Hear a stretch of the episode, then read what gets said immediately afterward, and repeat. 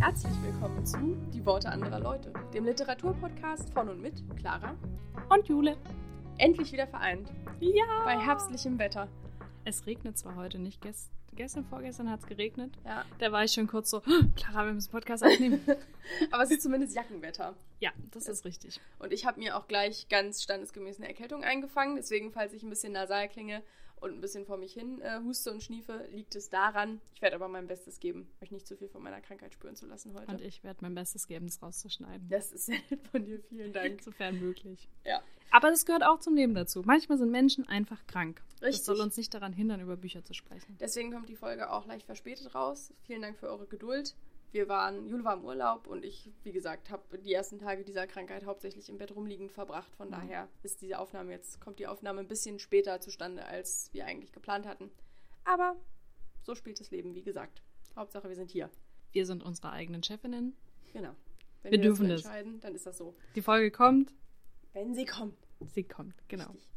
Äh, wir jedenfalls haben auch, auch lange nicht mehr über Bücher geredet, weil wir die Nee. letzten zwei Folgen relativ kurz hintereinander Mhm. aufgenommen hatten und haben uns jetzt auch bestimmt zweieinhalb Wochen nicht gesehen. Ja, fast drei Wochen, glaube Fast ich. drei aber. Wochen.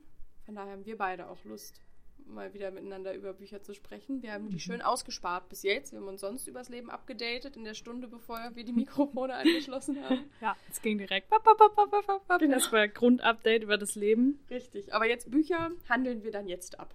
Ja. Was liest du denn gerade, Jule? Ich lese gerade ein Buch, was ich aber erst ähm, in unserem Hauptteil vorstellen möchte. Okay. Ähm, kommt also später, Mhm. werde ich nochmal drauf eingehen. Und ich habe Katastrophe. Ich habe im Urlaub wieder massenhafte Bücher gekauft, gekauft bekommen. Es war ein reines Fest. Es war ein Rabattcode samt, also Vergünstigung und kostenloser Versand bei Rebuy. Oh oh. Und ich war nicht da. Hm. Hat mich das daran gehindert, Bücher zu bestellen? Nein, habe ich sie mir extra an die Ostsee liefern lassen? Auf jeden Fall. Weil Packstationen gibt's überall. Sehr gut. Und wie bei dieser Sylt-Nummer, weißt du, wo dann alle mit dem Deutschlandticket nach Sylt gefahren sind im Mhm. Sommer und sich da irgendwie die Bierkästen von Amazon in die Amazon-Locker haben liefern lassen, damit sie die mit dem Zug nicht mitnehmen müssen. Das habe ich noch nicht Ja, gehört. doch. Richtig gut. Großartig. Jule macht's mit Büchern. Wir Ja, haben alle unsere Suchtmittel. Hm, Ja, genau. Naja, hat mich das davon abgehalten, noch mehr Bücher in Bücherläden zu kaufen? Natürlich auch nicht. Ich war mit meiner Mama einen Tag noch in Rostock, ähm, weil wir meinen Bruder abgeholt haben abends und dann mussten wir leider den Tag dort verbringen. Und ich musste leider Lale fragen, was sie denn für gute Buchläden dort kennt. Naja, und so kam eins zum anderen. In unserer Stadt gab es auch noch einen sehr schönen Buchladen und äh, meine Mama hat dann immer gesagt, hier, guck dir das mal an, das ist doch ein schönes Buch. Das habe ich noch nie gesehen, das klingt ja großartig, können wir das mitnehmen? naja. So bin ich jedenfalls noch zu einem anderen Buch gekommen, was ich momentan lese. Das habe ich auf so einem, war irgendwo so ein Stand auf einer Wiese, wo sie Rezens äh, Mängelexemplare verkauft haben. Mhm. Liebe ich ja auch. Und zwar von Wilhelm Schmidt, Schönes Leben. Einführung in die Lebenskunst, erschienen bei Surkamp. Schon ein bisschen älter, glaube ich. Äh, 2005. Ja, ja, schon eine Weile her. Und Wilhelm Schmidt ist mir aber ein Begriff, weil er viel so über Lebenskunst und Liebe und sowas schreibt. Und auch äh, Professor der Philosophie ist. Hm, natürlich. Ähm, und ich dachte, was ist schöner, als mir dieses Buch zu kaufen und es ans Strand zu lesen. Und ich habe bisher so die ersten was weiß ich, 30, 40 Seiten gelesen. Fand es schon ganz toll. Es geht übrigens auch um Kunst. Ach. Um einen Künstler. Sehr gut. Ja. Muss ich das ja, naja, was muss ich eigentlich nicht lesen? Wirklich. Und im Urlaub habe ich noch versucht zu lesen, ähm, die Leseproben des Deutschen Buchpreises. Ich glaube, ich tut, habe was man kann als gute Buchbloggerin. ja genau, ich glaube, ich habe ein Drittel geschafft. Immerhin.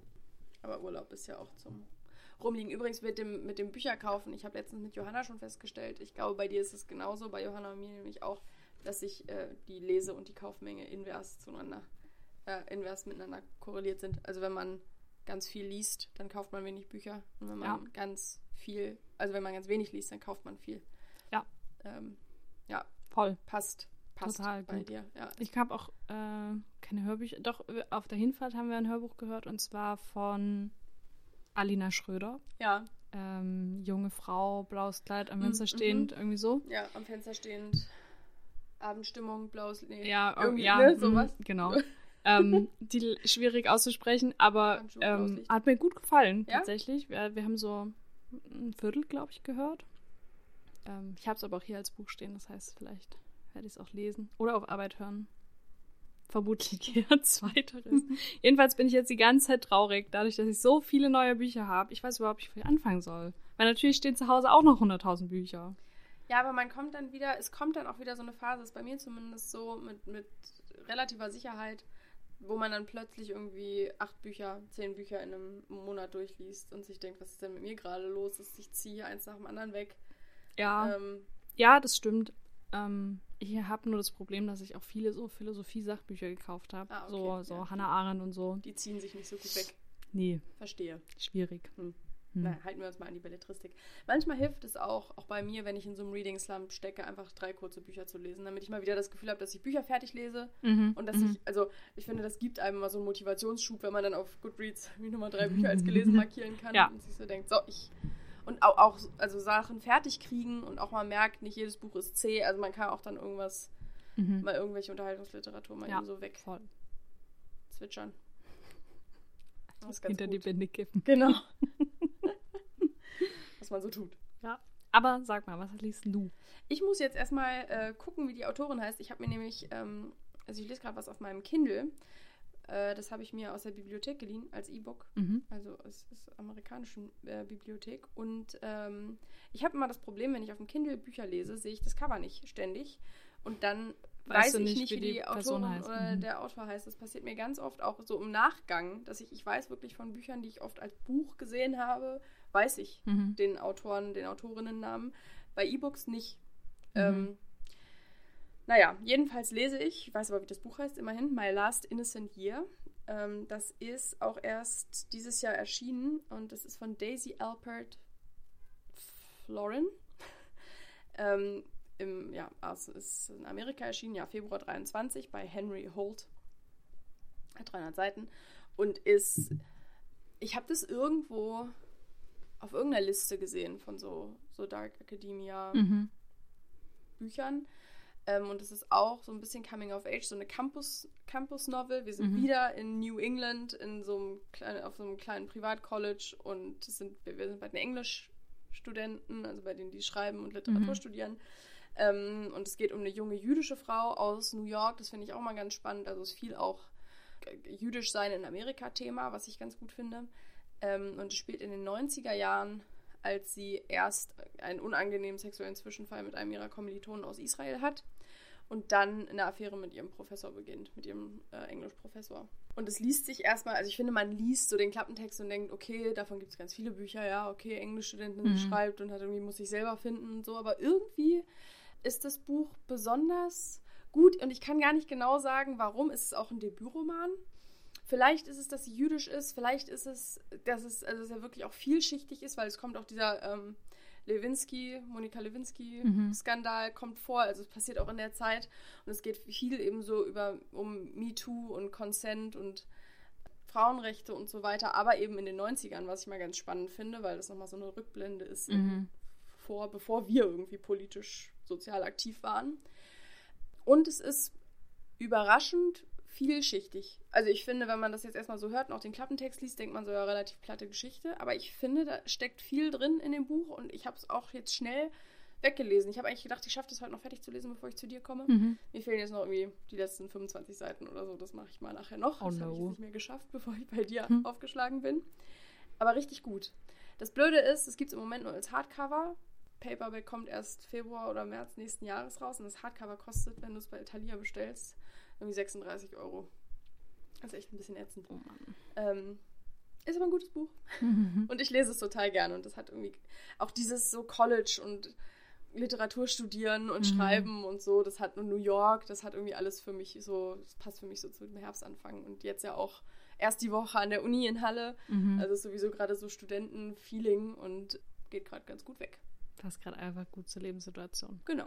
Also abgesehen von der Sache mit dem Professor. Ja, Hoffe äh, ich. ja. ähm, ja, aber also kann ich nur sehr empfehlen, wenn ihr irgendwie rankommt, ohne euch dafür äh, hoch verschulden zu müssen. dann, und wenn ihr Englisch lest, dann ist es wirklich ein sehr gutes Buch. Obwohl wir jetzt auch schon Oktober haben, das heißt, es ist jetzt auch nicht mehr so lang hin bis zum Taschenbuch. Nee, das stimmt, hat auch ein sehr hübsches Cover. Ich werde es mir auch zulegen, wenn es das Taschenbuch gibt, weil ich es dafür, ich finde es so gut und ich habe so viel markiert, dass ich es wirklich gerne hätte. Auch. Aber jetzt erstmal lese ich es aus der Bib. Da freue ich mich natürlich, dass es geht. Ja. Das ist echt traurig, dass man die dann immer haben muss. Ja, das ist schlimm.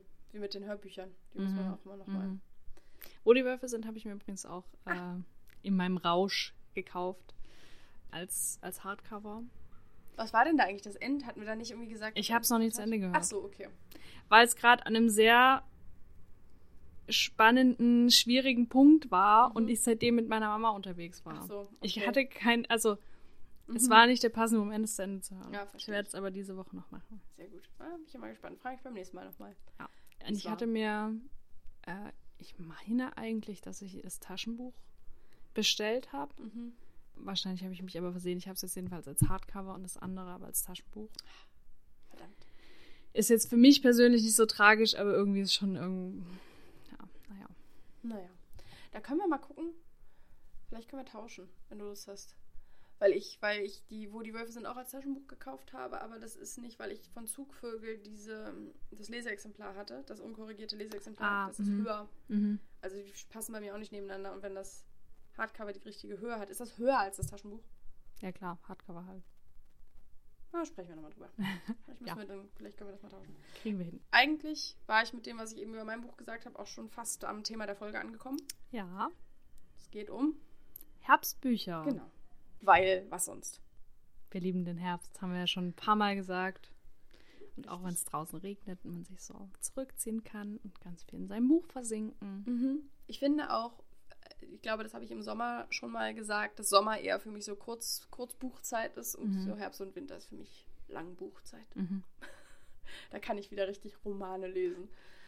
Ich lag jetzt, äh, ich kam vor zwei, drei Tagen erst wieder an und lag auf meiner Couch und habe ein bisschen gelesen und währenddessen auf mein Bücherregal geschielt und da liegt immer noch das Hans Fallada Buch. Mhm. Jeder stirbt für sich allein. Mhm. Und ich habe immer im Hinterkopf, dass Clara sagt, so ja, so Herbst, Winter ist voll das dicke Bücher ähm, Feeling.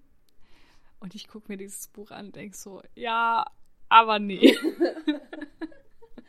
Mann!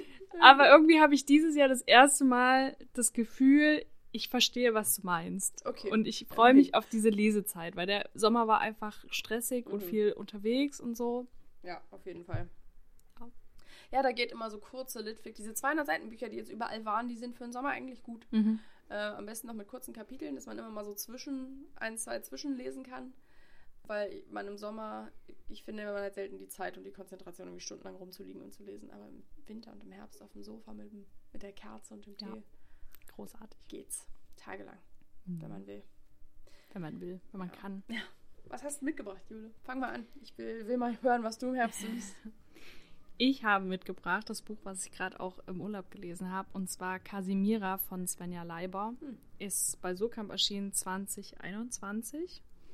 Und ich habe mir das letztes Jahr im Ostseeurlaub gekauft. Wie in der passend. Buchhandlung, genau. Und es hat vorne drauf einfach so ein so eine Nahaufnahme von mehreren Bernsteinen, also von dieser Struktur. Und es ist einfach schon, ich finde, es sieht schon so aus wie so goldener Herbst. Mhm. Und allein deswegen ist es für mich irgendwie schon so ein Herbstbuch. Und weil Ostsee immer bei mir und, und so Bernstein immer mit Herbst verknüpft ist, weil wir immer nur im Herbst an der Ostsee waren. Ah ja. Und da ich das jetzt da auch noch gelesen habe, ich weiß nicht, ich ver ver verbinde es einfach damit. Ähm, und dann habe ich mir jedenfalls dieses Jahr gedacht, wenn ich es schon letztes Jahr im Ostseeurlaub gekauft habe und seitdem immer noch nicht angefangen habe, nehme ich es jetzt wenigstens mit. Und es gefällt mir richtig, richtig gut. Ich erzähle vielleicht erstmal kurz, worum es geht. Guter Anfang. es geht um Familiengeschichten, lieben wir ja schon, Mhm. und auch zwischen mehreren Generationen, also da liegen so 120 Jahre dazwischen. Und die eine Perspektive spielt so im Gebiet Königsberg, 18, Ende des 19. Jahrhunderts ungefähr. So, warte, ich habe es mir aufgeschrieben. Ab 1871, Okay. also zweite Hälfte 19. Jahrhundert. da kommt meine Uroma her aus Königsberg. Stimmt. Ja. Ich verbinde damit leider immer nur Kant. Na gut. Sag mal, hat Niemanns nicht da auch irgendwie ein Haus? Egal. Du hast zuletzt äh, liebe Eben. Zeiten. Das Deswegen hast kam ich gerade auch irgendwo da, verm vermutlich. irgendwo da so, Mhm. beim Baltikumsnähe, aber egal. Ja. Genau. Jedenfalls dort in der Region und es geht um die Familie Hirschberg. Die ist da so Handelsunternehmertum. Klingt mir jüdisch. Ja, sind auch jüdisch. Mhm. Und über Umwege kommen sie dazu, Land zu kaufen, wo vermutet wird, dass Bernstein unten drunter lagert, weil ja die Schichten sich irgendwann angesammelt haben und das ist an so einer Küste. Und sie fangen dann an, so einen Untertagebau zu buddeln, ähm, um den Bernstein abzubauen. Und es wird so ein riesiges Bergwerk und dann geht es auch so ein bisschen, wie man überhaupt Bernstein fördert, wie man es dann schafft, dass er auch so aussieht, weil wenn du den aus dem Boden hast, sieht er nicht so aus, wie wenn er angespült wird. Er ist dann noch total rau und hat eine Rinde und so. Und solche Sachen beschreiben sie da, was ich total spannend finde. Und dann geht es natürlich auch noch um Casimira und ihren Mann Antas, die mit denen ein bisschen verbunden sind und dort auch arbeiten. Und diese Differenz zwischen diesen Weltbildern, also dieses gehoben städtische und dieses ländliche. Und ähm, Casimira ist auch so ein bisschen Naturmythologie, also mystisch so unterwegs. Ja, und auf der anderen Seite gibt es Nadja, die lebt äh, in den Zehnerjahren des heutigen Jahr Jahrhunderts und die arbeitet noch dort in der Nähe, wo dieses Bergwerk war, nur halt in der heutigen Zeit und arbeitet da im Schmuckhandel, weil sie früher hat sie im Bergwerk gearbeitet, darf das aber nicht mehr. Und wie das eigentlich ist, also wie sich so die Stadt verändert hat, dass Bernstein heute überhaupt nicht mehr gefragt ist, dass es eigentlich alles nur noch grau und alt ist und die ganzen Touris da eigentlich nur hinkommen. Ähm, und das ist aber wahnsinnig toll geschrieben, also auch sprachlich. Ich kann es gar nicht gut beschreiben, wie sie sich ausdrückt, aber mich hat es einfach sofort von der ersten Seite angefesselt. Geil. Ja, voll gut. Also ich habe das Buch, ich habe das Buch gesehen, das ist mir ein Begriff, aber ich hatte überhaupt nicht auf dem Schirm, worum es geht. Mhm. Oder dass das, ob es gut ist oder schlecht. Ich habe, also es haben Leute rezensiert, aber auch da, ich habe so gar kein Gefühl für dieses Buch. Mhm. Freut mich voll, dass du so begeistert bist. Ja, ich habe bisher, glaube ich, nur Gutes darüber gehört, wenn es denn mal jemand gelesen hat. Ich weiß auch gar nicht, warum das irgendwie nicht für irgendwas nominiert war. Aber ja, ich wusste auch nur Familiengeschichte Bernstein. Hm. Ich mag ja so Bücher über so Nischenthemen eigentlich Mhm. ganz gerne. Ist ja auch irgendwie spannend.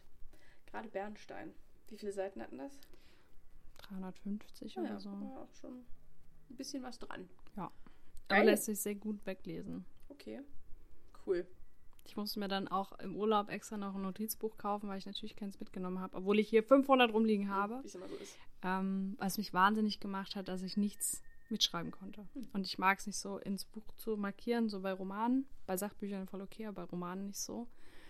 Und dann habe ich erstmal einen, einen Nachmittag damit verbracht, die ganzen Sachen nachzutragen und das Buch nochmal zu überfliegen. War auch toll. Hast ja richtig durchgearbeitet. Ja. Zum Glück war ich erst bei Seite 120, es ging mal noch. Na gut. Ich habe es auch immer noch nicht fertig, ich bin jetzt ungefähr bei, weiß ich nicht, so einem Drittel. Mhm. Aber jetzt kann ich es einfach schon empfehlen. Selbst wenn Okay. die nächsten zwei Drittel blöd werden, das erste Drittel lohnt sich. Kann nicht mehr enttäuschen. Nee. Ach geil. Schön, Mensch. Das freut mich voll. Kommt wohl bei mir auch mal auf die Liste. Was sonst, sollte ich sagen. Nun denn. Was hast du Casimira. denn mitgebracht? Ich habe auch ein äh, Buch in Herbstfarben. Und zwar Kreise ziehen von Maggie Shipstead. Das ist relativ neu. Das ist bei DTV letztes Jahr erschienen, 2022, und im Original auch im in amerikanischen. Heißt es Great Circle. Und ich war ja Anfang des Jahres ein paar Wochen in den USA und habe es da äh, bei Capitol Hill Books in Washington DC. Ein wunderschöner Buchladen. Wenn ihr da irgendwie mal, wenn irgendwer irgendwie mal in Washington ist, unbedingt zu Capitol Hill Books gehen. Es gibt viele Buchläden in Washington DC. Aber Capitol Hill Books, da muss man hin. Das ist richtig so ein richtig oller, vollgestopfter Secondhand-Buchladen, wo so ein Opa mit Mütze an der Kasse sitzt. Und also mit so knarzenden Stufen nach oben und kleine Gänge und coole handgeschriebene Schilder überall dran und witziger Kommentar und Stapel an Büchern und, Mhm. und man findet auch nicht nur ollen Scheiß, sondern wirklich auch, auch neuere Bücher eben, weil Great Circle, wie gesagt, ist noch nicht so alt und das habe ich da gefunden und hatte irgendwie so richtig random einfach plötzlich Bock, das zu lesen. Und es ist auch gar nicht so dünn. Also es hat im ähm, Deutschen, glaube ich, auch irgendwie so 700 Seiten oder so. 700, 800. Im Englischen hat es auch so 650. Ähm, und habe das dann, also habe es da gekauft und dann auch gleich im Januar durchgelesen. Und es hat vielleicht eine Woche gedauert, was wirklich schnell ist ja eigentlich für so einen, ähm, für mhm. so einen Wälzer. Ganz kurz, es wurde übersetzt aus dem Englischen von Harriet Fricke, Susanne Goga Klingenberg und Sylvia Spatz. Kreise ziehen hat zwei Erzählstränge. Einer nimmt deutlich mehr Raum ein als der andere. Der eine, da begleiten wir Marion Graves in Montana äh, in den USA in der ersten Hälfte des 20. Jahrhunderts von Kindesbeinen an und ähm, begleiten sie beim Erwachsenwerden in so einer so einem kleinen so einer kleinen Stadt, die eigentlich mitten in Feldern ist, wo jeder irgendwie Farmer ist oder so. Mhm. In äh, Montana und sie ist so eine kleine, so ein wildes Mädchen, das irgendwie viel in der Natur, auch viel alleingelassen äh, von ihrem Vater und die eigentlich Jungs-Sachen machen will die ganze Zeit, was mhm. halt in der Anfang des 20. Jahrhunderts irgendwie noch nicht so ganz geil war äh, und auch eher äh, besorgt, beäugt wurde von der gesamten Stadt. Aber sie ist eben die ganze Zeit in der Natur unterwegs, hat auch Freunde, die irgendwie in irgendwelchen Hütten hausen, die sie dann findet und klettert auf Bäume und hat eigentlich einen großen Traum. Und zwar äh, Pilotin zu werden. Also es kommen so mhm. Showflieger, die sind ja damals in Amerika mal so von, mhm. von Stadt zu Stadt geflogen und haben da ein paar äh, Cent damit verdient, irgendwie Leute mit ins Flugzeug zu nehmen und irgendwie eine Flugshow zu machen. Und die sieht sie, als sie relativ jung ist und entscheidet dann für sich, sie will Pilotin werden. Und das ist aber damals ja für eine Frau ein absolut, also absolut wildes Konzept. Und wir begleiten sie dabei, wie sie irgendwie versucht, diesen Traum wahr werden zu lassen. Mhm. Und das ist ganz, also da passiert ganz viel. Sie hat irgendwie eine Affäre mit einem Typen, der ihr gar nicht gut tut. Und dann muss sie irgendwann später heiraten und dann ist Zweiter Weltkrieg auch. Und dann äh, versucht sie da irgendwie zu fliegen. Ähm, und letztendlich mündet dieser Erzählstrang darin, daher hat das Buch auch seinen Namen, dass sie 1950 versucht, als erste Frau im Flugzeug die Welt zu umrunden. Mhm. Genau, und wie das ausgeht, sehen wir dann. Und dann gibt es noch den zweiten Erzählstrang. Da begleiten wir Hadley Baxter. Das ist eine Hollywood-Schauspielerin, 2014. Hollywood-Schauspielerin, die gerade sehr skandalgeplagt ist wegen ihrer Affären und so weiter und so fort. Und jetzt irgendwie versucht mit einer Rolle ihr Image zu retten. Und die mhm. Rolle ist eben Marion Graves zu spielen mhm. in einem Film über diese Weltumrundung. Den Erzählstrang, finde ich, hätte man sich sparen können. Den fand ich jetzt wirklich gar nicht mal so geil. Ähm, der war jetzt auch nicht schlecht, aber den habe ich, hab ich mal so gelesen und dachte, warum bin ich hier? Warum muss ich das lesen? Ich würde eigentlich gerne, das andere weiter. Genau, ich würde gerne wissen, was mhm. mit Marion passiert. War aber okay, wie gesagt, nimmt auch deutlich weniger Platz ein mhm. als der andere Erzählstrang, von daher war es in Ordnung. Ich weiß aber nicht so richtig, was die Autorin damit wollte. Mhm. Aber dieses Leben von Marion Graves, das ist ja eine, das ist eine fiktive Person, es liest sich aber wie ein historischer Roman über die erste mhm. Frau, die irgendwie die Welt umrundet. Und es ist total immersiv und toll. Also ich weiß noch, dass ich dieses Buch immer gar nicht weglegen wollte, weil ich da sein wollte, wie die irgendwie gerade durch die Wälder streift und versucht zu fliegen und ihr erstes Flugzeug bekommt und mhm. wie sich die Beziehung zu ihrem Bruder verändert. Und also was mit ihrem Bruder passiert, das ist auch noch so ein Ding. Das ist nämlich, so, also sie ist ja eher so Tomboy, der Bruder ist eher so ein Feingeist, der eigentlich Künstler werden will und das auch nicht kann, weil er ja ein Mann ist. Mhm. Also es, dem begleiten wir auch eine ganze Weile. Ja, und ich weiß gar nicht, was ich dazu sonst noch sagen soll. Es liest sich super geil weg. Es ist irgendwie relevant und historisch und macht wahnsinnig Spaß und fühlt sich nicht an wie ein dicker Wälzer. Mhm. Und man ist dem Buch auch nicht böse, dass es so dick ist. Ich habe eher gedacht, ich hätte noch, noch 400 Seiten gekonnt davon. Und irgendwie passt es für mich so gut in den Herbst, weil das so naturnah ist. Mhm. Die, und auch diese Felder in der Ernte und dann mit dem Flieger und so. Und das ist auch so ein dickes und so ein gemütliches Buch ist und diese Frau da in der Natur. Irgendwie passt es für mich gut in den Herbst. Jetzt habe ich das Gefühl, ich habe hier einen Wahnsinns-Monolog hingelegt. Aber dieses Buch verdient es. Kreise ziehen. Was kein Wahnsinnsmonolog hingelegt. Alles gut. okay. Lohnt sich voll. Bei DTV 2022. Ich glaube, gibt es auch schon als Taschenbuch. War nominiert für den Booker Prize und ich glaube auch für den Women's Prize for Fiction. Ist auch gut angekommen. Wobei ja Nominierungen und Preise jetzt nicht immer ausschlaggebend für Qualität sind. Nee, das stimmt. Aber. Also scheint aber auch eine literarische Relevanz zu haben. So ja. viel zumindest. Kann Bestseller steht auf jeden Fall von drauf, ja, oder? Ja, aber New York Times. New York Times, ja gut, welches Buch ist kein New York Times? hm, Deutsche. Ja, stimmt. Das Deutsche sind alle Spiegelbestseller. Äh, nee. Also ich glaube, Casimira war kein Spiegel. Ja, na gut. Ja, na Aber du, gut. wei du weißt, was Ja. ich meine. Ja, ich so, weiß, nur weil du Spiegel-Bestseller vorne drauf steht, heißt es nicht, dass es ein geiles Buch ist und so ähnlich ist es mit New York Times Bestsellern auch. Ja, so denkt, ja okay. Da hast verstehe. du natürlich recht. Was hast du denn noch dabei, Jule? Ich habe noch mitgebracht, auch wieder, finde ich, sehr schönes Spätsommer-Herbst-Cover. Und zwar Ich bin Kirke von Madeleine Miller. Im Deutschen auch ein ganz schöner Wälzer. Sehe ich gerade. Ja, es sind, glaube ich, 500 Seiten. Ja. Ah ja. Es hat vorne drauf so eine Zeichnung, Zeichnung, Porträt, Ja. gezeichnetes Porträt, ähm, vermutlich von Kirke in so einem orange glitzern. Das heißt, wenn man es auch noch in die Sonne dreht, glitzert es so richtig schön. Habe ich übrigens auch an der Ostsee gelesen. Ich Aber- spüre hier ein Thema. Oh, ja. Aber im Frühjahr. Aber ich finde trotzdem, das ist ein Herbstbuch. ja, ich habe ja Great Circle auch im Januar. Also, Ja, es ist, aber ja. vom Gefühl her Vom Gefühl. Herbstbücher. Voll. Ich bin übrigens dafür, dass es auch im Deutschen heißt Kirke. Mhm. Obwohl, ich glaube, im Deutschen ist der eigentliche Name Zirze. Mhm. Ich aber auch oft Zirze mit Sagen. Z geschrieben. Ja, weil man ja sagt, auch ich sage ja auch, jemand bezirzt einen. Ja. Ja, ist richtig. Mhm. Daher kommt ja auch das Wort im Deutschen, bezirzen. Aber erstens hasse ich dieses Wort. Ich finde, es klingt ganz grauenvoll. Es ist für mich wie mit so Fingernägeln über Tafel kratzen. Da sage ich es nicht nochmal. Und außerdem ist es Mythologie. Mhm. Das heißt, ein C ist ein K. Ja, ist okay. Es heißt Kirke. Du hast ja recht. Ja recht. Es ist, ja, gibt jedenfalls unterschiedliche Aussprachen. heißt es auch Käser? Sollte es. Hm. Ich weiß es nicht. Ja, ja. Egal. Zirze Kirke. Sie Genau. ist es.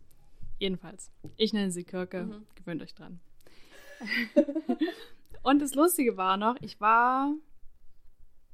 Das war damals noch zu Corona-Zeiten. Mhm. Wer kennt sie nicht? Die Corona-Zeiten, wo auch wirklich noch Lockdown war. Und der einzige Vorteil, in Sachsen-Anhalt zu wohnen, war, Buchhandlungen zählen zum wichtigen Lebensbedarf. Das heißt, bei uns hatten die Buchhandlungen offen. Und ich Sorry. war damals immer bei der Physiotherapie. Und wenn ich zurückgefahren bin, weil ich musste da in die Neustadt fahren, bin ich leider am Markt ausgestiegen. Und dann habe ich immer quasi, wenn ich einmal draußen war und noch so Corona-Zeit war, habe ich gedacht, ich mache dann immer noch so einen kleinen Ausflug und bin dann immer zu Thalia und habe ein bisschen gestöbert. Und dann habe ich mir dieses Buch gekauft und hatte noch gefragt, ob man erst Achill oder erst Kirke lesen müsse. Mhm. Und ich weiß nicht, entweder habe ich die Person falsch verstanden oder sie hat gesagt, nee, Kirke kommt zuerst. Mhm. Was natürlich nicht der Fall war. Zuerst ist Achill erschienen. Mhm. Naja, jedenfalls habe ich mir dann das gekauft und habe es dann auch gelesen. Super Empfehlung, hat mich total geflasht. Ich liebe ja auch so Mythologie, hat mir, glaube ich, schon mal irgendwo angeschnitten. Habe auch Lateinunterricht gehabt und sehr, sehr geliebt. Ähm, und es geht um die mythologische Person Kirke. Die ist die Tochter des Sonnengotts Helios und der Nymphe, der Hm. Nymphe Perse. Und sie lebt halt auch in diesem Götterkosmos, aber sie ist irgendwie anders als ihre Geschwister und die anderen, die da dort leben, weil sie total den Bezug zum Menschen hat und ihr auch das Leid von den Menschen sehr am Herzen liegt oder sehr nahe geht und sie sich gern mit Menschen umgibt. Und ist sehr temperamentvoll und irgendwie auch so aufgebracht und irgendwie glaube ich, mich zu erinnern, dass sie auch nicht dem Schönheitsideal von den Göttern entspricht. Also sie wird immer so als hässliche für Gott sein dargestellt. Eigentlich ein bisschen ähnlich zu der äh, Marion Graves. Auch so ein bisschen Ja, ja, tomboyisch, rebellisch. schon. Du hast sie auch gelesen, ne? mhm. Mhm. Genau, sie ist so ein bisschen die Außenseiterin und wird dann nach Zwist, Streitereien, Vorfällen auf eine einsame Insel verbannt und äh, wendet sich dann so ein bisschen der Magie zu. Also es geht so auch um Natur und ähm, sie fängt dann an, so wilde Tiere zu zähmen, die sie auf dieser Insel findet und Sachen anzubauen und so landwirtschaftlich, erntemäßig und sich dann so ein wie so ein altes Cottage, stelle ich mir das vor, ähm, einzurichten mit so einem Ofen und irgendwie ist es so total heimelig und so Herbstfeeling für mich. Stimmt. Richtige Cottagecore-Vibes Ja. da auf der griechischen Ja, Insel. voll. Ähm, und dann, also sie kann alleine nicht von dieser Insel weg, aber es kommt natürlich immer mal Besuch. Also zum einen kommen andere Götter vorbei und dann kommt auch Odysseus vorbei. Also es ist auch noch so vernetzt mit anderen mythologischen Geschichten. Und es passiert ihr natürlich auch viel Scheiße, muss man auch Mhm. dazu sagen, weil das hast du auch, ich weiß gar nicht, ob im privaten Gespräch oder mal in einer Folge erwähnt hast, ähm, dass die heutigen Mythologiebücher oft von Frauen geschrieben sind Und das Coole daran ist, dass sie aus so einer weiblichen Perspektive und feministischen Perspektive geschrieben sind. Ja. Und weil die meisten Bücher, auch so gerade Homers Ilias und so, sind ja immer aus Männerperspektive und es geht nie um, wie haben sich Frauen dabei gefühlt. ähm, ja, und fand ich einfach großartig. Es ist sehr viel, wie sie alleine auf dieser Insel ist und was sie da so macht. Ja, und sich auch vor Männern schützt. Mhm. Also das ist ja auch so ein Ding, da kommen halt mehrmals irgendwelche Segler an. Und, Und, denken, sie kann mit ihr machen, was sie wollen. äh, genau. Also, nicht wahr? Contentwarnung, Mhm. sexuelle Übergriffe. Ähm, und wie sie sich auch so ein Refugium baut von, wie, wie schütze ich mich eigentlich davor und ihr könnt mich alle mal. Mhm. Also sie ist ja auch so ein großer Stinkefingerzeiger Ja. irgendwie dann am sie Ende. wird so richtig tough. Ja, genau. Ja, sympathisch. Ja. Sympathische Frau. Voll. Fand ich auf jeden Fall richtig, richtig großartig. Ist auch ein richtig geiles Buch. Ist übrigens auch ein Buch, äh, weiß nicht, ob du dich erinnerst, worüber wir bei unserem allerersten Treffen damals im Buchladen da äh, geredet haben, dass wir das beide Mhm. so toll fanden. Doch, jetzt, wo du es sagst. Ja. The Madeline. Die Madeline. Da Und ist- auch sprachlich großartig. Ja, die Frau kann es einfach was mit Achill auch so. Die kann nicht, ich würde von der auch immer alles lesen, weil die, Die- schreibt einfach geile Bücher. Die kann mir auch einfach 500 Seiten äh, einen Berg beschreiben. Wäre mir auch egal. Ich würde es Mhm. lesen. Mhm. Ja, geht mir ähnlich. Also da macht man nichts falsch mit. Habe ich auch sehr schnell gelesen. Dafür, Mhm. dass es so viel war, weiß ich auch noch, dass ich da auch gedacht habe, Clara, was ist denn da los? Ist das jetzt so? Es Ja, ging, ging ja weg, stimmt. ging Mhm. weg ging runter wie Öl. Großartig. Mhm. Also, falls ihr es noch nicht gelesen habt, dieser Herbst ist eure Chance. Mhm. Ich weiß gar nicht, wie es dir ging. Ich empfand im Deutschen, dass sehr viele altertümliche Wörter drin waren. Mhm. Auch so an Verben und so. Und ich hätte mir nicht vorstellen können, das aus meiner Perspektive auf Englisch zu lesen. Hm. Hast du es auf Englisch Ich habe gelesen? es auf Englisch gelesen. Ich kann mich ja da, ich kann mich da jetzt gar nicht so richtig dran erinnern, ob das, Was es jetzt natürlich auch so betrifft. um Mythen geht und so, da ist ja manchmal schon ein Unterschied zwischen den englischen und den deutschen Namen und auch so Rituale. Das ist so Vokabular, was jetzt nicht standardmäßig englisch bei mir vorhanden wäre. Das stimmt, aber ich glaube, ich habe das halt gelesen, nachdem ich schon, da hatte ich schon Achill gelesen Ah ja, und auch okay. die Stephen Fry. Ja gut, wenn man da schon ein paar gehört. gelesen hat, dann geht's bestimmt. Genau, und meistens sind ja die Namen, das kommt ja alles immer aus dem Mhm. Griechischen oder Lateinischen, je nachdem, womit man sich Mhm. halt gerade beschäftigt. Und meistens ist es einfach dasselbe Wort wie im Deutschen, nur halt Englisch ausgesprochen. Okay, Also wenn man da so ein bisschen ein Feeling für hat, glaube ich, geht, geht. es schon. Mhm. Ja, ich mach mal weiter, wa? Das Witzige ist jetzt, wo da gerade Ich bin Zirze rumliegt, mein, äh, das Cover hiervon sieht ziemlich ähnlich aus. Das hat nämlich auch dieses Kupfer, Stimmt, Kupfer. Glitzerige Kupfer. Kupfer scheinende. Mein Buch ist auch schwarz mit äh, Kupfer Ja, und deins ist auch komplett schwarz mit Kupfer. genau. Das ist aber auch eine Ausgabe, die nicht so viele kennen. Also normalerweise ist es ganz schwarz, hat einen toten Vogel vorne drauf. Es geht um If We Were Villains von M.L. Rio. Das ist ganz viel, sieht man das bei so Dark Academia Posts. Und auch Ich glaube, gerade. du musst zu Beginn erstmal noch erklären, was Dark Academia ist. Ja. Weil ohne euch wüsste ich, äh, habe ich das einfach auch noch nie gehört. Okay, mache ich. Beschreibt eigentlich so ein wunderbar Neudeutsch einen Vibe. Äh, also das Dark Academia Buch schlechthin ist eigentlich die geheime Geschichte von Donna Tartt. Mhm. Das habe ich nun schon vorgestellt in der Debüt-Roman-Folge, Mhm. deswegen habe ich das jetzt nicht nochmal mitgebracht. Auch ein super Herbstbuch übrigens, passt auch bestens Ja. rein. Hatte ich nur halt gerade drüber An das muss ich auch denken. ja, deswegen habe ich es nicht mit. Ähm, letztendlich Dark Academia ist, spielt an Universitäten, ist viel so, also sehr herbstlich eben, weil so, stellt euch vor, dunkel, efeu berankte Steinbauten von so alteingesessenen Universitäten, wo man irgendwie Literatur und griechische Mythologie und irgendwie sowas, also was Geisteswissenschaftliches studiert und mit seinen Tweet, abgeranzten Tweetblazern irgendwie bei Kerzenschein sich durch äh, durchgelesene, abgelesene Lederbände ackert und mit dem Füllfederhalter seinen Aufsatz schreibt. So. Und, aber auch immer so ein bisschen geheimnisbehaftet, oder? Genau, immer geheimnisbehaftet bei Büchern, die unter das Genre fallen, ist oft auch irgendwie ein Mordfall Mhm. oder also irgendwas Dunkles halt, Mhm. ähm, das passiert ist und es aber auch immer so ein, es ist oft, wurde das kritisiert schon, weil es sehr weiß elitär ist. Also viel halt weiße, reiche Menschen, die irgendwie Geisteswissenschaften an prestigeträchtigen Universitäten studieren, muss man sagen. Ist leider Mhm. oft so, das stimmt. Aber das ist halt das Setting. Und das Setting ist eben viel, auch 20. Jahrhundert, frühes 20. Jahrhundert, da ist eben auch, war, also realistisch, dass es hauptsächlich weiße Menschen sind, Ja. hauptsächlich Männer und so weiter. Aber das muss man dazu sagen, das ist halt so. Genau. Und If We Were Villains ist, war voll der TikTok-Hype und auch Instagram-Hype und so vor ein paar äh, Jahren schon. Ähm, und wurde auch übersetzt ins Deutsche, aber irgendwie nur in einer winzig kleinen Auflage. Man kann das kaum noch bekommen, das Buch, beziehungsweise wenn, dann nur gebraucht. Und das ist bei Penguin, im Penguin Verlag erschienen auf Deutsch und heißt Das verborgene Spiel. Ziemlich hässliches Cover, muss ich leider sagen. Weißt mhm. überhaupt nicht, ob das hin was drinsteckt. Ähm, ja, aber es ist 2017 im Penguin Verlag erschienen. Ich konnte jetzt leider auch nicht rausfinden, wer da äh, übersetzt hat. Aber lässt sich, wie gesagt, schon noch gebraucht finden beim großen bösen A und auch immer mal wieder auf Medimobs oder Rebuy. Da muss man mhm. nur ein bisschen, müsste man sich einen Kaufalarm einstellen. Ansonsten auf Englisch gibt es es in 100.000 Varianten. Und ich habe hier eine Hardcover-Variante, weil die signiert ist. Die gab es mal irgendwann. Und da habe ich sie mir gekauft, weil ich das Buch so toll fand. Es geht um Oliver Marks, Student an einem College in äh, New England in den USA.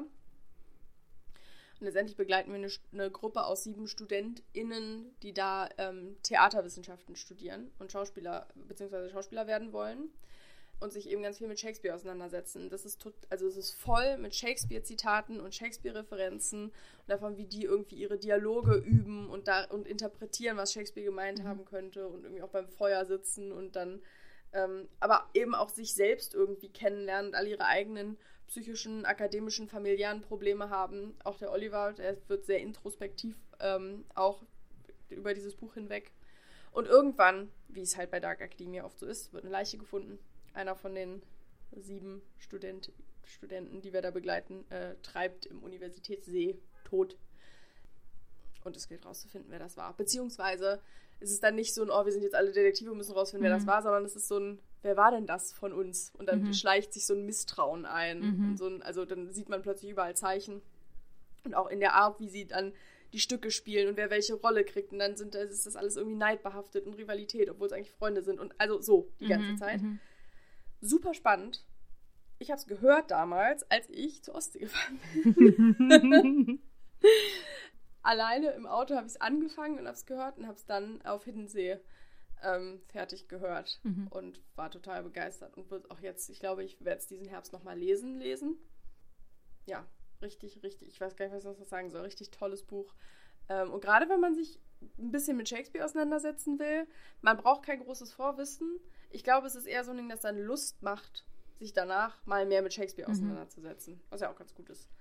Genau. Man kann ja auch viel über Sachen philosophieren und äh, diskutieren, ohne dass man Vorwissen hat, mhm. was jemand mit irgendwas meinen könnte. Ja, das stimmt. Und es ist wirklich, also wer die geheime Geschichte gelesen hat, wird das auch richtig lieben. Und es sind zwei unterschiedliche Paar Schuhe. Und die geheime Geschichte wird immer natürlich mein Nummer 1 Herbst- und Dark Academia Buch bleiben. Aber If We Were Villains ist anders, hat mich emotional anders mitgenommen. Mhm. Also irgendwie, da habe ich wirklich auch geweint am Ende und so. Also es hat mich irgendwie anders gepackt. Mhm. Was hast du denn noch dabei, Jule? Ich habe noch dabei ein Buch, das ich noch nicht gelesen habe, mhm. aber jetzt gern im Herbst lesen wollen würde, weil ich meinen Krimi-Run fortsetzen möchte.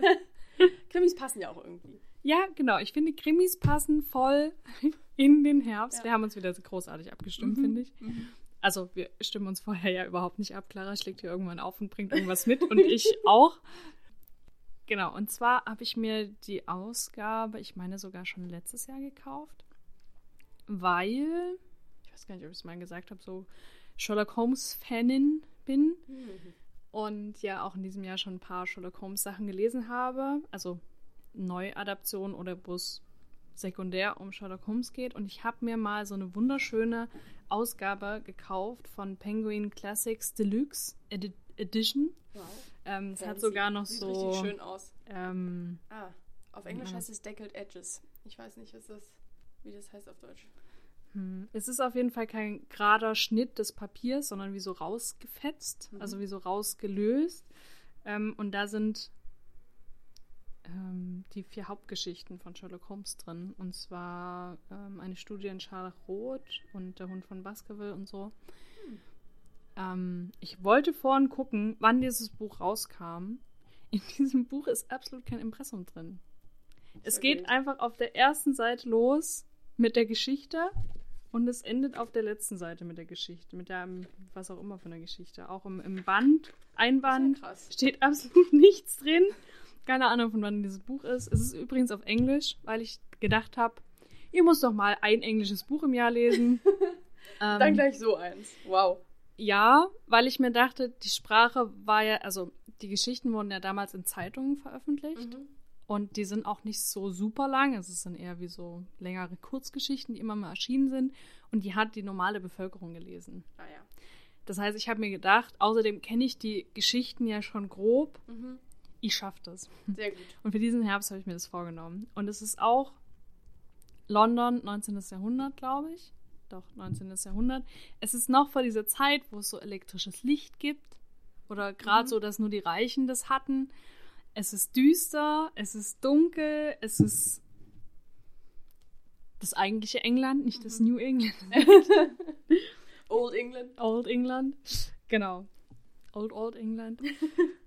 Und weiß nicht, irgendwie gibt mir das auch so. Ich setze mich dann mit meiner Tasse Earl Grey. Nee, den mag ich nicht, aber irgendeinem sch schwarzen Tee hin und äh, schütte da noch ein bisschen Milch rein und dann, oder Hafermilch und dann setze ich mich auf die Couch und werde dieses Buch lesen. Oder Ach. es zumindest versuchen. Ja, ich meine, diese Detektiv, das, das Vibes, das hat ja auch alles was Mhm. Herbstliches. Aber auch wieder dieses Tweet und Pfeife rauchen und. Mütze tragen Mhm. und langer Mantel und Gehstock. Also, weißt Ja. du, das ist ja alles irgendwie so. Ja. Ja. Ich hatte eine Hörbuch-CD von einer Sherlock Holmes-Geschichte, Der blaue Garfunkel. Mhm. Das weiß ich, habe ich so oft gehört, irgendwie so mit zwölf, das weiß ich noch. Der blaue Garfunkel. Gelesen von Hubertus Gerzen. Erschienen im Audiobuchverlag Freiburg. So, so fing das an. Fand ich Großartig. sehr gut, ja. Mhm. Bin generell großer Fan von so Detektivsachen. Mhm. Vielleicht hier auch nochmal, ist es doch nicht aufgefallen, Ich mach gleich weiter mit den Detektivsachen, deswegen muss so lachen, weil wir uns wirklich, es ist so lustig, wie es gerade parallel läuft. vor allem auch in haben. welcher Reihenfolge. Ja, genau. Großartig. Großartig. Ja. Vielleicht noch ein kleiner Tipp für alle Leute, die nicht nur Bücher lesen, sondern auch äh, gerne spielen. Am 6.10., also in unserer Zeit morgen, wenn ihr die Folge hört, gestern, ähm, erscheint ein neuer Teil von Meisterdetektiv Pikachu für die Ah. Switch. Aha. wo ich mich einfach schon ein halbes Jahr drauf freue. Und der erste Teil war allein schon großartig. Es ist quasi eine Detektivgeschichte im Pokémon-Universum, wo man zwischen Menschen und Pokémon hin und her switchen kann. Und wer darauf große, also wer auf Herbstspiele und Detektivspielen und Pokémon große Lust hat, sei empfohlen, sich das ab morgen zu kaufen. Beziehungsweise auch den ersten Teil von der S erstmal noch zu spielen. Ja. Wir werden dafür nicht bezahlt, sie meint das ernst. Ja, ich meine es ernst. Ich werde morgen, sobald der, sobald der Elektronikladen meines äh, Vertrauens öffnet, werde ich in diesen Laden rennen und mir dieses Spiel kaufen. Sehr gut. Ja. Ja, man braucht so Sachen. Ja. Neuerscheinungen und so. So Mhm. generell bei Büchern auch. Ja, manchmal ist es auch bei Spielen so. Sel äh, selten bei mir, dass ich dann wirklich losrenne, aber bei dem Mhm. auf jeden Fall. Geil. Und dann jetzt auch noch Herbst und Detektivgeschichte. Bestens. Ein, ein Traum. Von wegen auf der Couch sitzen mit Tee. Mhm. Sehr gut. Aber was hast denn du jetzt noch Literarisches mitgebracht? Ja, ich mach mal weiter mit auch, auch Ge- Detektivgeschichte. Wer hätte das gedacht? Agatha Christie. Die erstmal generell die Hercule Poirot-Geschichten Mhm. lesen sich super weg. Alle, die ich bis jetzt gelesen habe. Ich habe fünf oder sechs gelesen Mhm. bis jetzt. Ähm, liest sich alles auch wieder ei- einfach so durch. Ist nicht kompliziert, ist Unterhaltungsliteratur. Ich liebe Hercule Poirot einfach als Figur. Ich finde Mhm. ihn witzig. Und einfach ein geiler Detektiv, so wie man sich, wie man einen guten klassischen Detektiv braucht, so in der Welt. Mhm. Und ich habe jetzt kürzlich erst Halloween Party, die Halloween Party gelesen, weil das die Buchgrundlage war für den gerade neu erschienenen Poirot-Film ähm, A Haunting in Venice. Und den habe ich mit äh, Freunden im Kino geguckt. Habe davor eben das Buch gelesen. Und die ganzen Hercule Poirot, also die Agatha Christie ähm, Hercule Poirot Bücher, die kommen im Deutschen alle bei Atlantik raus. Und das gab es eben auch schon vorher. Da hieß es äh, die Halloween Party. Und es ist jetzt gerade aber auch bei Atlantik jetzt 23 nochmal neu aufgelegt worden und heißt A Haunting in Venice, in Klammern die Halloween Party. Mhm. Und dazu sei mal kurz gesagt, jetzt wo ich ja das Buch gelesen und den Film geguckt habe, der Film hat herzlich wenig mit dem Buch zu tun. Das ist schade. Die Figuren heißen gleich, aber das war es dann auch. Also das Buch ist, spielt in England, Mhm. in einem Vorort von London. Lol. Passend zu deinem, zu deinem Sherlock Holmes Exkurs. Ähm, und da wird auf einer Halloween-Party für Kinder Jugendliche eine, man kann auch so Apfelfischen machen, weißt du, kennst du das, wenn so Mhm, Äpfel mhm, in so einem mhm. Wasser Wo die das dann mit dem so einem Mund, ja, raus, mhm. genau. Und da wird ein Mädchen im, in diesem Apfelwasser-Ding ertränkt. Und dann gilt es für Hercule Poirot herauszufinden, wer das war und was das Motiv ähm, Mhm. war. Und dann steppt er halt um die Halloween-Zeit, beziehungsweise dann halt kurz ein paar Tage nach Halloween, äh, durch diese englische Kleinstadt Mhm. und interviewt verschiedene Leute und versucht herauszufinden, was da eigentlich äh, los war. Äh, und das ist einfach wieder Detektivgeschichte Herbst. Ich finde auch gerade bei diesem Buch, weil es eben zu Halloween Mhm. spielt, äh, ist eher noch ein, hat eher noch einen Herbst-Vibe als irgendwie Und Tod auf dem Zeit Nil, und wo so, man in mhm. Ägypten irgendwie bei bratender Sonne Mhm. rum unterwegs ist. Und es war einfach mal wieder ein richtig gutes Buch. Und Hercule Poirot ist ein richtig guter Detektiv. Also Buch kannst du empfehlen, Film eher nicht so. Na, ich fand den Film schon auch gut, wobei, was mich ein bisschen enttäuscht hat, das war ja der dritte. Also es war ja erst Mord im Orient Express, dann Mhm. Tod auf dem Nil und dann jetzt A Haunting in Venice. Sind das alles von demselben Regisseur Ja. und dieselbe Figur dann? Also selbe Schauspieler immer? Okay. Ja. Mhm. Ähm, Kenneth Brenner ist, ähm, ist Hercule Poirot. Ich fand leider, also was ich an, an den Büchern ja so zu schätzen weiß, ist, dass es relativ ruhige Bücher sind, weil das halt Mystery ist, da ist der Mord schon passiert Mhm. und er untersucht dann halt, wer es war. Mhm. Da ist nicht mehr dieses, oh Gott, wer findet ihn? Wird er erschossen? Er muss Mhm. sich verstecken, sondern es ist so ein, das ist ja sehr intellektuelles Ding eigentlich äh, von hier ist ein Hinweis, da ist ein Hinweis und er muss das alles irgendwie rausfinden, wie das zusammengehört und weil er so klug ist und so analytisch kriegt das hin. Und es war schon bei den zwei vorherigen Filmen so, dass es eben immer eher etwas reißerisch gemacht ist, dass dann natürlich dann doch noch eine Verfolgungsjagd stattfindet Mhm, und irgendwer mhm. fast abgestochen wird und so weiter, was halt im Buch nicht vorkommt. Und A Haunting in Venice hatte wirklich von allen Filmen am wenigsten noch mit dem Buch zu tun, wie gesagt. Und es ist sehr, das war mir sehr hm, okkult beladen. Also da war viel mit so Geistern und Zufällen und so, wo ich so Okay. denke, das ist mir nicht. Also da geht mir Die so. wollten quasi einen Halloween-Film machen. Genau. Mhm. Und da geht mir so die Essenz von Hercule Poirot flöten, Mhm. weil das so ein rationaler Typ ist. Mhm. Und ich finde dann so ein oh, Geister irgendwie find, pa passt. Also kann man für einen Halloween-Film machen, passt für mich aber gar nicht zu der Essenz von diesen Agatha Christie-Büchern. Ja, und wenn man dann wirklich sagen würde, ich will das danach lesen, dann ist man bestimmt irgendwie ernüchtert. Wenn man das Feeling irgendwie mochte von dem Film. Ja, ja, das stimmt. Also weil dagegen, gegen den Film ist das Buch dann langweilig. Ja. Ja. Wobei ich ja auch so Action-Sachen nicht so mag, also auch so Verfolgungsjagden und so. Ich finde das furchtbar. Mhm. Interessiert mich einfach null. Ja. Es, es mutet auch schon wieder so amerikanisch an. Mhm, ja, genau. Und es waren auch in dem Film wirklich viele Jumpscares und das mag ich ja gar nicht, wenn ich so erschreckt werde. Ah ja. So doll. mhm. Also quasi, wenn jemand aus der Dunkelheit springt Ja, und dich erschreckt. genau, so Jumpscares, okay. Mhm. Ja. Äh, diese Art von, Mhm. das ma- mag ich nicht. Deswegen gucke ich auch keine Horrorfilme, Mhm. weil ich das überhaupt nicht abkann. Und das ist nicht, das sind auch eigentlich keine Horror, das sind auch keine Horrorbücher. Mhm. Deswegen hat mich das geärgert, dass das so verfilmt wurde. Ja, das glaube ich. Ähm, ja. Aber für Leute, die das gerne mögen, bestimmt auch ein guter Film. Also ich war nicht gelangweilt. Mhm. Es war halt nur nicht das, was ich erwartet habe. Ja. Die Bücher allerdings, die begeistern mich immer. Da kann man sich immer einfach dran halten. Das ist immer solide Literatur. Ich Ja. kann mich gar nicht mehr erinnern, in welcher Folge du mal über Agatha Christie gesprochen hast und dass du die Bücher so toll fandest von dem um den Mhm. Ermittler. Ähm, übrigens für alle, die vielleicht kein Französisch können, ich habe auch erst nicht verstanden, was es für ein Vorname sein soll. Es ist Herkules. quasi Herkules. Genau. Das sagt, es kommt auch mehrmals in den Filmen vor und auch in den Büchern, dass irgendwer ihn dann, er kommt aus Belgien. Ah, okay. Ähm, mhm. Und ist dann irgendwelche englischsprechende Sprechenden, weil der ja viel auch in England Mhm. unterwegs ist, dann ihn äh, in Hercules nennen und er mal sagt, ich bin hab nichts mit ihm, ich bin kein Held. Ich bin Hercule. So. Aber selbst, wie hast du es gerade auf Englisch gesagt? Hercules? Selbst da müsste ich überlegen, was es für ein Name ist. Also, wie es geschrieben ist. Ja. Also Hercules nur ohne S und dann Ja, Poirot. P-O-I-R-O-T. Okay. Poirot. Jedenfalls, seit du darüber erzählt hast, wollte ich das unbedingt lesen, weil das auch in meinem Krimi-Loch war. Und ich bin seitdem bestimmt einmal die Woche zum Thalia gelaufen, weil ich finde auch, dass die Ausgaben sehr schön sind. Die sind einheitlich. Ja. Und wollte mit dem ersten Teil anfangen. Du meintest zwar, dass man die auch nicht in der Reihenfolge lesen muss, Mhm. aber wenn schon so eine Reihe ist, dann möchte ich bitte Ganz vorne anfangen. Ich glaube, das erste heißt auf Englisch Murder on the Links. Irgendwas mit Golf. Äh, mit Ketten. Ich glaube, das fehlende Glied in der Kette oder so heißt es Ah, auf, auf Deutsch. Okay.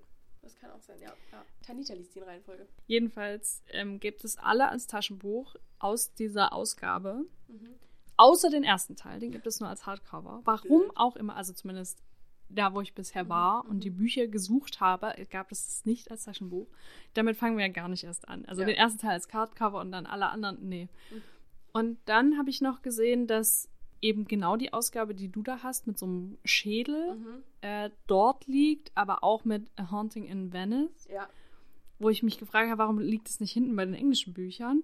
Und dann war ich bei den englischen Büchern, da lag eins zu eins dasselbe Buch mit demselben Cover und demselben Titel und ich war so, hä, haben die es falsch hingelegt oder was? Ich war völlig verwirrt über mehrere Wochen, habe mir aber auch nicht gegoogelt, niemanden gefragt und dann ähm, bin ich an der Ostsee Mhm. durch Rostock gelaufen mit meinem Bruder und wir sind an einem Kino vorbeigegangen und da war genau wieder dasselbe Cover und ich war so, ach, weil das als Film raus. Ja, genau. wieder völlig an mir vorbeigegangen, habe ich nicht mitbekommen und dann war ich so, jetzt, jetzt erklärt sich alles. Ja, Schön, es ist wieder was aufgelöst in meinem Kopf. Ja, das gab es halt vorher schon auf Englisch und auf Deutsch. Auch, Mhm. Es gibt auch die normale deutsche Nicht-Film-Cover-Version, die ist von 2018 Mhm. äh, noch bei Atlantik erschienen. Anderes Cover heißt die Halloween Party und mehr nicht.